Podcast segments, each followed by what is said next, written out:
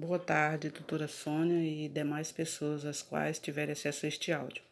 Esta é mais uma atividade da disciplina História da Filosofia Medieval, do curso de Filosofia, que tem como tema escolástica. Bom, resumidamente, a filosofia escolástica é uma tradição filosófica que surgiu na Idade Média, tendo acontecido aproximadamente entre os séculos 9 e 13. A escolástica é dividida em duas vertentes principais.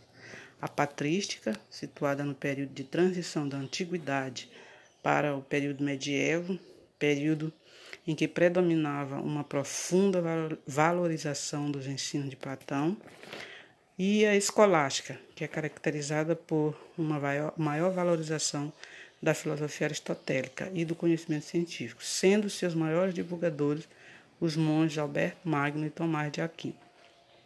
A escolástica pode ser dividida em três fases. A primeira fase caracterizava por uma confiança completa dos pensadores na relação inteiramente harmônica entre fé e razão. A segunda fase, pela elaboração de grandiosos sistemas filosóficos com base na filosofia antiga, na ciência, na lógica, na retórica e na teologia cristã. A terceira fase é o período de decadência da escolástica na Idade Média, por conta da rigidez com que a Igreja passa a pensar as relações teológicas e dos primeiros indícios do surgimento do Renascimento.